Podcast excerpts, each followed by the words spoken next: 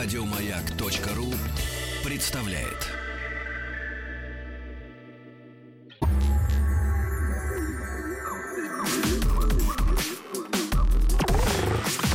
Двадцать два.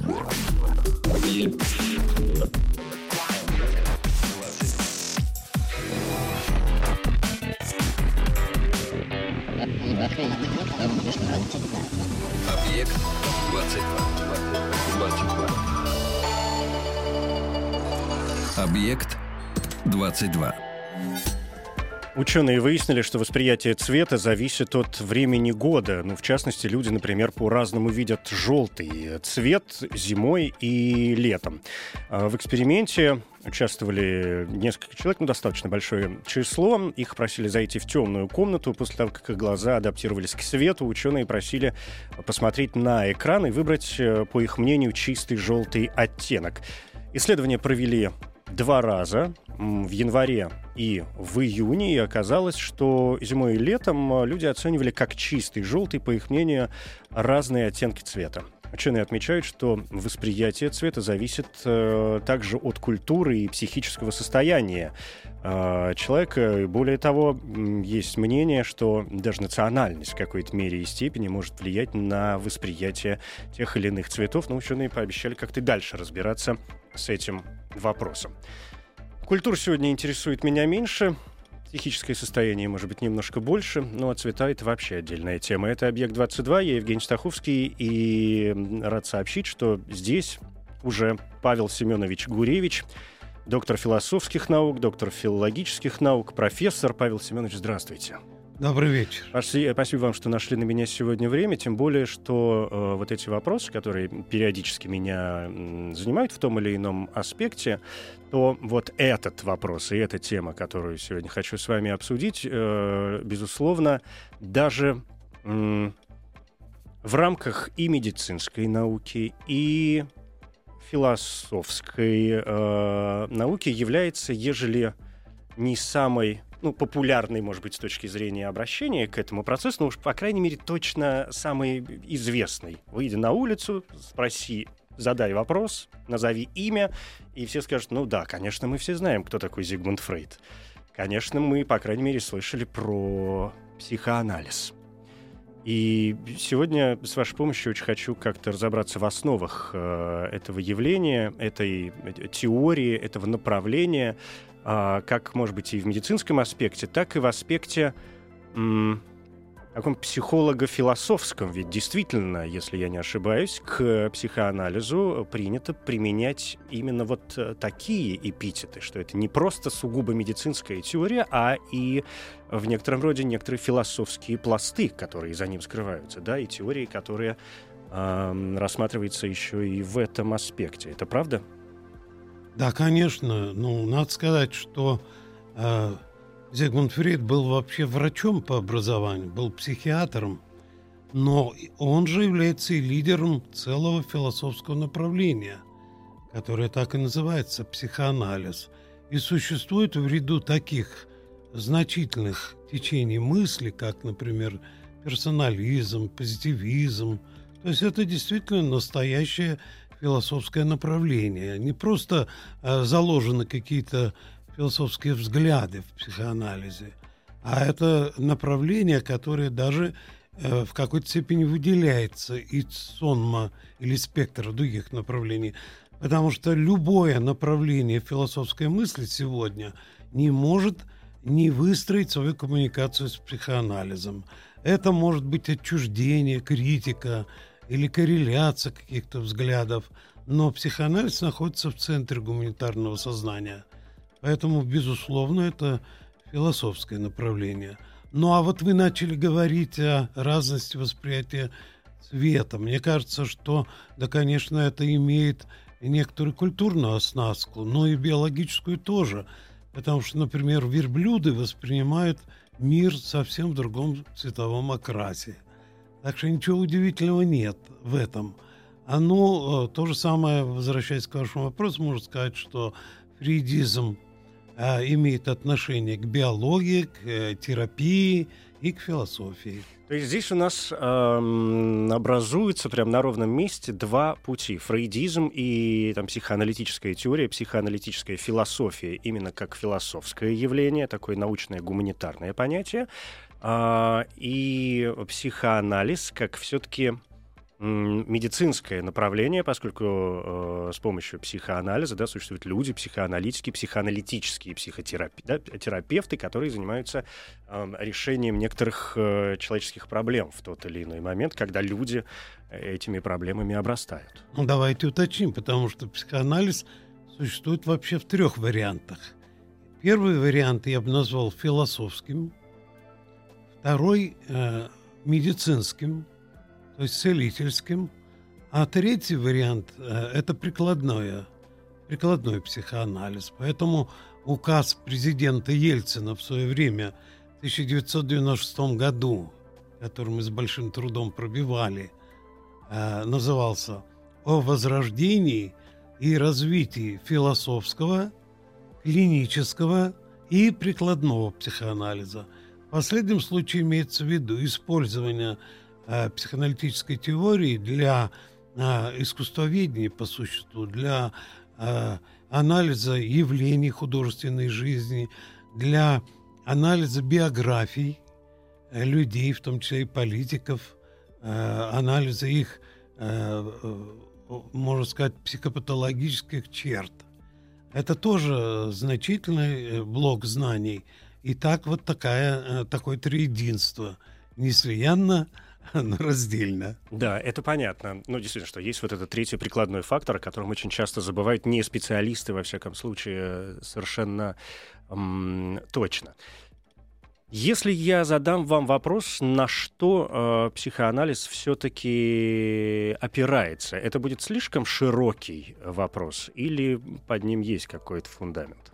Опирается в каком смысле? Ну, э, сейчас, сейчас я поясню. Ну, знаете, если мы говорим о философском, это сейчас распыляться буду. Значит, если мы говорим о философском аспекте, то понятно, что, ну, например, есть мнение, что Фрейд и в своих теориях и так далее довольно сильно э, опирался на того же Шопенгауэра, хотя историки и философии говорят, что и сам Фрейд не очень любил э, об этом говорить, хотя все понимали, что, конечно, он был знаком с э, его трудами. С точки зрения м, какого-то такого обывателя, обывательского восприятия, да, но, э, опять же, выйди на улицу и спроси, что такое Фрейд и психоанализ, все скажут, ну, это сексуальность и травмы детства, например. Ну, тогда, может быть, я бы сказал, что в фундаменте психоанализа лежит грандиозное открытие бессознательной жизни человека. Уже прежде чем говорить о теории психосексуального развития, надо отметить именно вот этот поворот – в гуманитарном сознании. То есть представление о том, что сознание не является гомогенным образованием, что вокруг сознательной жизни гнездится обширный материк бессознательного. Э, и он как раз определяет, по сути дела, наши мысли и наши поступки. И в этом отношении, конечно, я не могу сказать, что Фрейд – опирался на Шопенгауэра и знал его труды, потому что сам Фрейд всегда говорил, что он не читал ни Шопенгауэра, ни Ницше, но, во всяком случае, определенная перекличка идей и заимствование определенных идей, э, конечно, можно говорить о том, что еще э, и в античной Греции догадывались о том, что есть такое, такой феномен бессознательного. Вообще, э, слово это – принадлежит Лейбницу. А, э, но тогда имелось в виду, что стройный, литургически стройный такой работе сознания э, сопутствует еще и пласт бессознательный, неосознаваемый, который влияет на сознание. Я думаю, что вот это самое грандиозное открытие э, Фрейда – но нельзя не сказать о том, что если бы Фрейд создал только теорию детского психосексуального развития а, и заявил бы викторианскому миру, что ребенок от молодых ногтей сексуален, то он все равно был бы великим мыслителем, потому что это не просто указание на сексуальность, а раскрытие формирования характеров людей. А, как складывается детская сексуальность, так складывается и взрослая сексуальность. Но это тоже не самое главное, потому что в результате рождаются определенные характеры. Их много, это целая галерея а, людей, которые в зависимости от детского психосексуального развития имеют целый ряд невротических черт. Так что если просто, как вы говорите, спросить у человека, это сексуальность, ну да, наверное, так э, э, больше ничего и не скажут люди, которые мало знакомы с этой теорией. Но э, я не могу бросить камень в их огород, потому что мы единственная страна в мире, где психоанализ был репрессирован и до сих пор не вошел в стандарты образования. Так что если в школах европейских стран изучают фридизов в школах, а не в ВУЗе, то у нас и в ВУЗах не изучают. То есть нет такой дисциплины, по которой должны психологи сдать специальный экзамен. Э, они должны знать, допустим, бихевиоризм, отечественную психологию, гештальт-психологию, но два мощных последних э, направлений мировой значимости психоанализ и трансперсональную психологию, они знать не обязаны, потому что стандарты этого не предусматривают. Мы много лет боремся за то, чтобы стать цивилизованными людьми. И когда-то я в эфире сказал, что мы единственная страна, где психоанализ не признан, то мне возразили, сказали, возможно, в Египте или в Монголии то же самое – я сразу заверил, что в Монголии есть мощная психоаналитическая организация, как и в Египте. Это мы в этом отношении лишенцы полные, конечно. Ну, в этом есть, наверное, действительно какая-то правда, ну, не какая-то а большая правда, потому что известный факт, что в России там в начале 20 века, когда вообще, да, и в мире теория психоаналитической э, психологии, да, и там психиатрии стали получать э, уж совсем такое серьезное распространение. И в России был психоанализ очень популярен, который действительно потом как-то ушел из э, этого поля и, наверное, вернулся, может быть, только в 90-е, как, как попытки понять, что, что же это было, да, и что с этим делать э, А где вы дальше. имеете в виду ушел? Ну, я имею в виду из официальной науки, как и вы сейчас сказали. Ну да, ну вот, например, скажем, а, в Америке он стал просто модой всеохватной. Да, да это правда. Нельзя сказать, что он угу. ушел. В Германии, в Австрии, естественно, он продолжал развиваться. А, в России первые годы советской власти был создан институт психоанализа, была профессура, известный профессор Ермаков. Вообще в годы НЭПа страна покрылась сетью а, целительных учреждений. Потом вдруг все это неожиданно сгинуло. Вообще э, на эту тему очень много было версий, почему психоанализ э, погиб. Считали, что э, ну, не было же специального постановления партии, допустим, которое касалось педагогии или там журнальной деятельности впоследствии, журнала «Звезда», творчество Ахматова и Зощенко – и были разные версии. Но в последнее время были найдены архивные документы, которые свидетельствуют о том, что это была все-таки не случайность, не культурная загогулина, а целенаправленная политика. Я бы сказал так, что психоанализ и тоталитарное общество несовместимы. Хотя в конце 30-х годов многие психоаналитики, причем довольно известные, даже э, выдвигали идею соединения марксизма и психоанализа. Очень наивно, э, но они рассуждали примерно так. Марксизм – это теория верха, э, психоанализ – это теория низа, но пора соединить эту фигуру, соединить эти слагаемые человеческого организма. Но им впоследствии пришлось довольно скверно. Э, их жизнь э, в результате таких новаций сложилось неудачно. Как это часто бывало, конечно. Это, может быть, это было как-то связано с такой вечной карательной э, психиатрией. Да мне кажется, и до сих пор, э, скажем, в нашем обществе бытует мнение, что любые там какие-то психологические проблемы и, и все на, на человека сразу вешают э, ярлык сумасшедшего и, и не хотят иметь с ним никакого дела. И это м, наверняка как раз последствия вот той политики, которая начиналась ну, в 30-е годы и так далее. Ну, э, немножко сложнее, на самом деле, потому ну, я что... общими ведь, словами. э, очень, да. Целительство, как известно, терапевтическая практика, существует в двух вариантах. Психиатрия и психоанализ. Психиатрия – это медицинская специальность, и психиатр должен э, быть врачом по образованию непременно. А психоанализ не обязательно, психоаналитик не обязательно должен иметь медицинское образование. Если есть, слава богу. Если нет, то это совсем другой вид целительства. Так вот, надо сказать, что карательная психиатрия у нас получила сказочное развитие. Небывалое, потому что профессор Деговский, который был главным психиатром, отблагодарил власть тем, что придумал такой диагноз, которого нет э, в мировой психиатрии, вяло текущая шизофрения. Мгм. Ну, под это можно было подверстать Все что угодно. любое инакомыслие, как вы сами понимаете.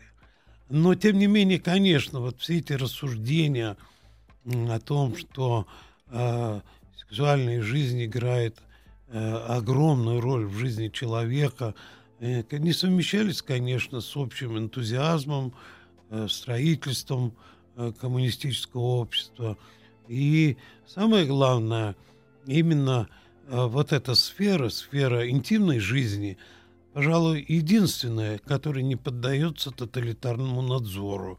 То есть можно контролировать человека на работе, можно проверять его э, труды, писания, но когда человек приходит домой и опускает занавеску, э, то что он там делает, как он там кувыркается, это никому не понятно. Поэтому всегда э, в при советской власти было такое э, подозрительное отношение к этой вот интимной жизни. Она все время э, испытывала такое команду, чтобы это все было обязательно общественным. Расскажи, как все это происходит. Вот. И, э, скажем, в одном из фильмов актриса Смирнова произносит такую смешную фразу. Она говорит, если любишь, то крикни на весь мир, да, хотя э, любовное излияние – это, конечно, камерный, интимный процесс, не обязательно кричать всему миру, кто кого любит. И вот поэтому э, э, недостаточность э, э, контроля над всеми сферами человеческой жизни, тотального контроля. А если это не тотальный контроль, значит, это и не тоталитаризм. Э, Конечно, привел к тому, что психоанализ и марксизм казались несовместимыми. Так мне мне кажется. Психоанализ, э, если я вас правильно понял, это как раз очень личная работа, да, и очень действительно интимная в другом смысле этого слова работа, в данном случае терапевта и человека. Ну, конечно, потому что это что-то такое, что сближает работу с э, деятельностью священника, потому что э, психоаналитик также связан тайной тех подробностей, которые ему излагают. Но ведь существует, опять-таки, психоанализ и в социальном варианте. То есть э, это, с одной стороны, э, изучение э, таких бессознательных, трудно уловимых, переменчивых состояний человека. А, с другой стороны, это изучение массово-психологических процессов. Массовых психологических процессов.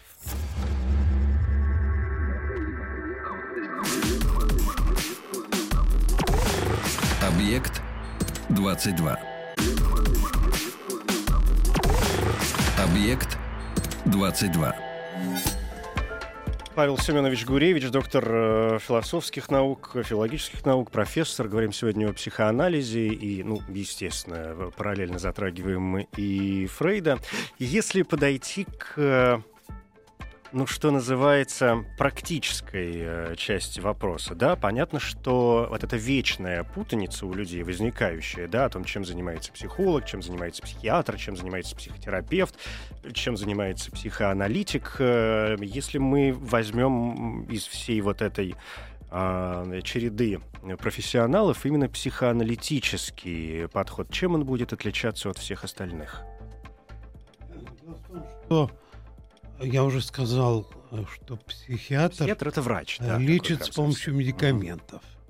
А когда-то психиатрия была очень популярной. А, во всем мире она имела огромный успех, и до сих пор лечение лекарствами э, продолжается, конечно, безусловно, но сами психиатры говорят о кризисе, э, потому что э, лечение антидепрессантами – Э, никого не сделала по существу здоровым человеком. Люди стали принимать огромное число э, антидепрессантов, которые влияют на их витальность, на их состояние. Это какой-то заколдованный круг. А психоаналитик не пользуется лекарствами, хотя в среде психоаналитиков были люди, которые имели две специальности. А, они были и психиатрами, и аналитиками, и поэтому реализовали себя в двух ипостасях. Но, в принципе, это э, работа с э, бессознательным. А там, в этом бессознательном, исток всех безумств, всех неврозов, психопатий. И э, вот если сравнить, допустим, работу просто психолога, то можно сказать, что для него важны три обстоятельства, которые делают его профессионалом. Но это знание каких-то закономерностей человеческой психики. Это, очевидно, некий опыт э, работы с клиентами. Это, очевидно, и общая культура, без которой невозможно беседовать с пациентом, потому что, как показывает практика, плохой психоаналитик угасает на второй минуте. Он не знает, о чем говорить, потому что недостаточно подготовлен вообще как Э, образованный, культурный человек. Но вот для психоаналитика этого недостаточно, потому что психолог – это по существу консультирующий человек. Э, что-то есть педагогическое в его деятельности. Он разъясняет, э, почему человек неправильно себя ведет, почему он неправильно выстраивает свою жизнь, в чем Э, трудности, которые он испытывает и которые ему кажутся сугубо индивидуальными, на самом деле они массовидные, и от имени вот этой теории он может давать какие-то рекомендации. Э, психоаналитик не дает советов. Э, он не, не работает на уровне сознания. А, конечно, часть беседы, естественно, э, имеет вид какой-то беседы, да, вот э, какого-то разговора, безусловно. Но если спросить, допустим, вот э, пациента, который беседует со мной, что происходило на сеансе, то у него будет совершенно другая картина. Он скажет, ну вот мы так немножко поговорили о моем детстве, я вообще рассказал о своих страхах, вот. ну, Павел Семенович так э, немножко иронизировал по этому поводу, и все. На самом деле шла довольно напряженная работа, вторая работа, подспудная, которую очень трудно изложить, особенно в процессе обучения психоаналитиков, потому что она неосознаваемая. Если она осознаваема, то тогда это не работа с бессознательным. Понимаете, в этом парадокс и в этом трудность, потому что э, если иногда мы находим какие-то тайны бессознательного, вскрываем их, то объяснить это можно ну, очень банально. И люди скажут, и вот ради, и вот именно вот этот пустячок моей жизни и оказался таким значимым, да, конечно, безусловно, потому что если, скажем, э, ну, не знаю, какой-то перевести, допустим, женщина э, говорила о том, что она страдает астмой, она лечилась, э, она сама врач, ну, причем э, освоил эту специальность. А все дело в том, что ей ничего не помогало. И только в процессе работы выяснилось, что в свое время она, когда была ребенком, оказалась заваленной в доме, который обрушился. И вот это ощущение а, а, отсутствия воздуха, это а, задушенности, вот что явилось причиной ее астмических реакций. А то, что ей давали лекарства и лечили традиционным способом, эффекта не имело. Здесь возникает сразу несколько вопросов. Одно дело, действительно, может быть, докопаться вот до этой причины. Да? В данном случае, если мы берем этот пример, до чувства вот этой вот своеобразного удушения, да, которое она испытывала, даже, может быть, сама об этом не помнила. Но ведь осознать это пол дело, то есть когда вот это бессознательное, да, подсознание вывести на уровень э, сознания, ну, хорошо, объяснить не значит от этого избавиться или значит? Ну, это вопрос, который касается стадиальности работы. То есть там есть тоже несколько поворотов. Э, ну, можно сказать, первая стадия – это когда, говоря вашим языком, обнажаются причинно-следственные связи. Допустим, человек говорит, э, что он на данном на данный момент ему было 55 лет, опасается, что он задушит свою сексуальную партнершу. С некоторых пор у него проявились такие садистские качества. А, слава богу, пока до убийства дело не дошло, но он боится, что это может случиться и не понимает причины. Ну и я не знаю этой причины, поэтому идет долгий разговор, и вот однажды возникает эпизод, который все проясняет. Эпизод выглядит так. Он рассказывает а, а подвел я к этому разговору его абсолютно непредумышленно. Просто я спросил, «А домашние животные есть? Он сказал, нет. А я сказал, чего так? Он сказал, когда я был ребенком, мы э, были, э, жили в деревне, где, э, куда вошли немцы. И вот однажды к нам шел немецкий офицер, мама увидела это, испугалась, спрятала меня под кровать вместе с собакой. Собака тявкнула, и офицер ее пристрелил. И когда теплая лужа крови разлилась по сапогу этого офицера, я испытал то, что во взрослой жизни называется оргазм.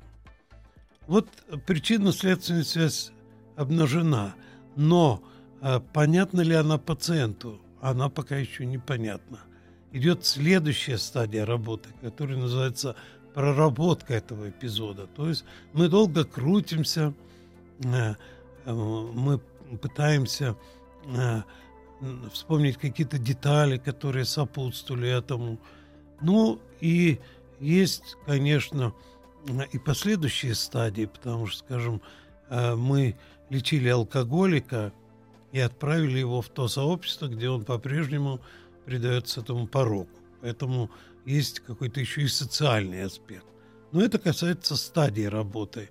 А в целом это, как вы правильно заметили, э, обнаружение причинно-следственных связей, которые на уровне сознания не задаются. Если я вас... Вы привели два, например, примера, и в обоих случаях э, была какая-то травмирующая, да, травмирующий эпизод э, в детстве. То есть мы все-таки приходим к тому, что детство — это очень важная часть, которая влияет на практически всю последующую жизнь. Да, и психоанализ работает в первую очередь с э, вот этими детскими, ну, в данном случае, практически неосознанными, да, переживаниями. Но на уровне да, обыденного сознания да. это понятно. Мы все родом угу. из детства. Мы в детстве имели неожиданные страхи, э, причем значительные. Иногда мы не понимаем этого. Допустим, э, английский психоаналитик э, Кляйн, Мелани Кляйн,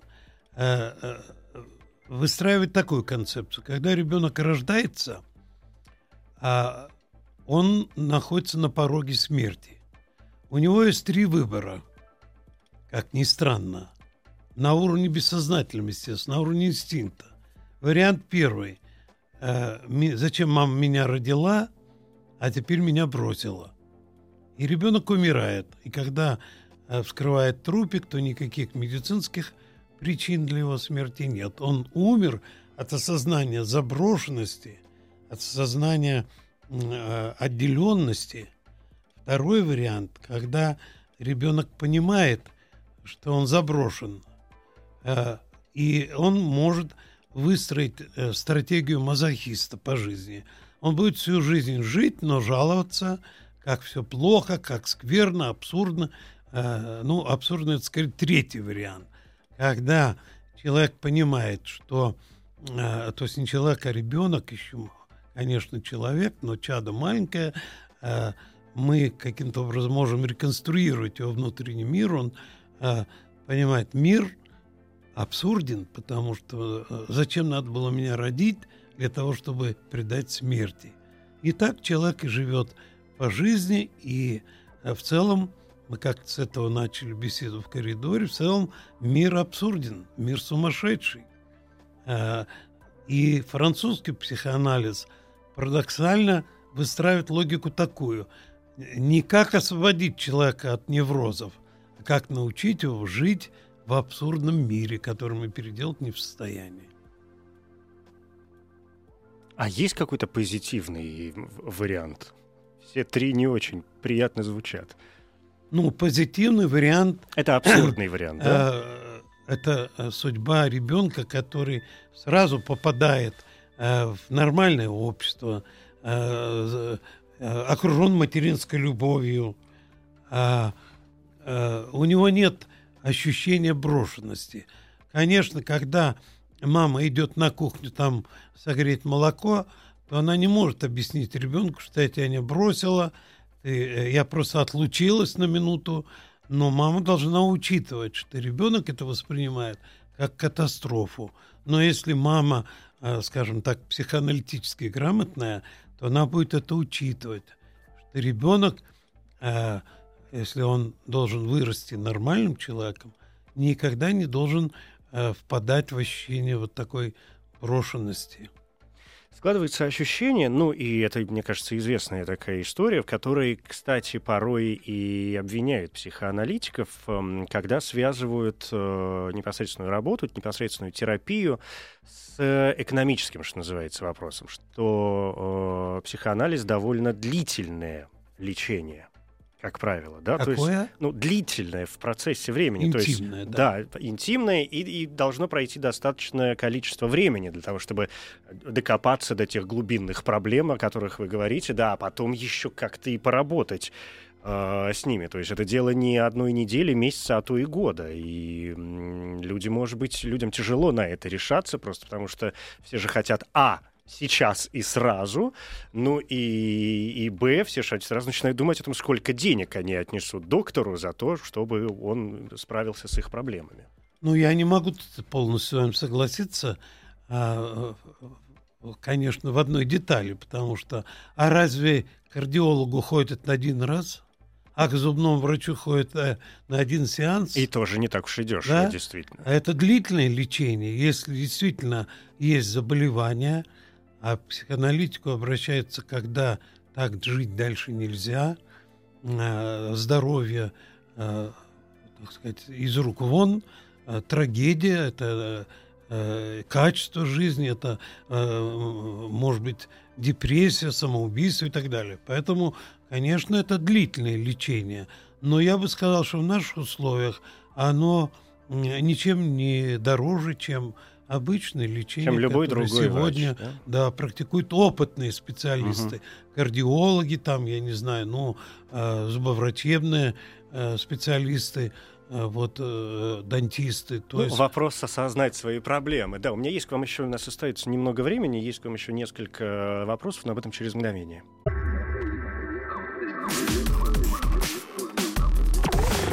Объект 22. Павел Семенович, если я вас правильно понял, то работа психоаналитика самое главное, ну, после того, как он вскрыл, да, вот эти нарывы бессознательные э, в человеке, заключается в, по сути, выстраивании адекватных защитных механизмов к, ну, к жизни, да, к, к, я знаю, к обществу, к, к миру, к тому абстрактному, да, ужасному, абсурдному миру, который нас э, окружает. Ну, в известной степени да, конечно, потому что а, ведь в психоанализе целительская практика самая разнообразная. Там речь идет, допустим, о лечении таких сложных ситуаций, как, допустим, женское бесплодие, а, имеющие причины психо, психогенные, а не физиологические. Это я как бы возвращаюсь к вопросу угу. об оплате, потому что как можно оценить э, качество работы, если женщина, которую приговорили э, к тому, что у нее никогда не будет детей, э, потом обзаботится ребенком. Поэтому в этом отношении, конечно, речь идет не только о выстраивании защит, а о снятии той доминанты бессознательной, которая окрашивает всю жизнь. Человек ходит как безумный, натыкаясь на одни и те же ситуации – одна из моих пациенток говорила так, когда я вышла замуж, мой муж сказал мне, «А, сними с меня ботинки и принеси тапочки. Мне это не понравилось. Я развелась с этим мужем и долго искал другого человека, и я его нашла. И он сказал, дорогая, а, сними с меня ботинки и принеси тапочки. Вот это примерная модель, когда человек все время кружит по одним и тем же ситуациям. Он как приговоренный. Он иногда спрашивает, может, меня заколдовали, сглазили. Почему я все время попадаю в одни и те же ситуации? Почему я выбираю человека одного типа? Почему э, там мама мне говорила, что твой муж будет пьяницей, и он действительно оказался пьяницей. Я сменила уже двух мужей, они пьяницы. А вот когда я нашла трезвенника, то я сделала все для того, чтобы сделать его алкоголиком, как завещала мама.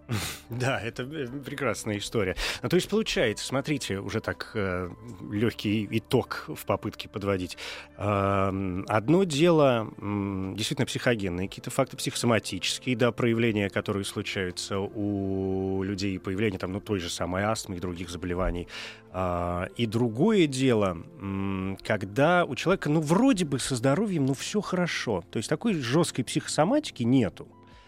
А фобии, неврозы, да, тревожные расстройства, там панические расстройства и так далее, как раз, например, присутствуют, и он не может с ними никак э- разобраться. Это работа, одного приблизительно уровня или там разные м, ключевые моменты, которые влияют, например, на психосоматику и на э, тревогу, панику и так далее? Ну, можно рассматривать это и в том, и в другом варианте, потому что если есть психогенное состояние, они немедленно отражаются, конечно, на э, э здоровье физиологическом, биологическом, безусловно. А, ну, может так случиться, что абсолютно здоровый человек, как мы читаем в газетах, вдруг э, заканчивает жизнь самоубийством. Или берет автомат, идет и расстреливает да, или в берет, магазине кучу Или людей. направляет да. самолет со, со 150 угу. пассажирами э, да, в бесконечность. Да, да. Да, да, да. А, и никто... Вот видите, сейчас как много говорят о том, что как трудно отличить норму от патологии, и патология стала массовой, парадоксальной, неожиданной. Мир сошел с ума, да. о чем, конечно, догадывались и раньше, во времена Шекспира, и книги были э, написанные, допустим, Максом Нардау, который назывался «Вырождение», об общем безумии. Но когда мы сегодня в постмодернистской философии рассуждаем о том, что даже к человеку мы подходим не с точки зрения нормы, он становится интересным, когда он патологичен, когда есть сдвиги сознания, когда есть патологические реакции. Вот Э, какая обширная сфера деятельности, которая, конечно, захватывает и э, э, психосоматику, и психическое здоровье нации. Когда мы в свое время готовили документы для президента Ельцина, прежде чем он подписал этот указ, мы собрали огромную информацию. И смысл этой информации заключался в том, как далеко как дорого мы заплатили за психическое здоровье нации, репрессируя психоанализ. У нас есть полторы буквально минуты. У меня последний к вам вопрос, который будет касаться медикаментов. Вы говорите и уточнили в очередной раз, что да, психоаналитик не работает с медикаментами и с антидепрессантами, например, но порой эти явления бывают э, связаны, когда человек нормализует, ну, скажем, просто какое-то настроение для того, чтобы он э, более позитивно себя чувствовал даже на сеансах, потом, например, психоаналитических. Вы согласны с этим перекрещиванием двух методов лечения? А с чем именно? А, с медикаментозным медикаментозным лечением и психо- Нет, ну, психотерапией, психоанализом. Я сказал, что терапия uh-huh. существует в разных вариантах. Если э, человеку нужен, нужна помощь психиатра, то он ее и должен получить. Здесь речь не идет о конкуренции, о доминировании, о вытеснении. Это просто разные профи... разные специальности и разные ситуации. Разные костыли, что называется, Конечно, да, которые помогают. Какой Мгм. смысл э, давать лекарства, э, в моем примере с астмой, э, лечить астму обычным медицинским путем, если у нее другая предпосылка, психогенная? Да, это понятно. Да, Спасибо и вам здесь- большое. Спасибо большое. Да, я, я честно говорю, с вами разговаривал еще, не знаю, очень долго. Да. Но мне кажется, какой-то фундамент мы успели э, заложить по части психоанализа. Павел Семенович Гуревич, э, доктор философских наук, доктор филологических наук, профессор, академик, и долго можно перечислять. А вы же практи- продолжаете же практиковать сейчас, да? Что продолжаю? Э, Практиковать.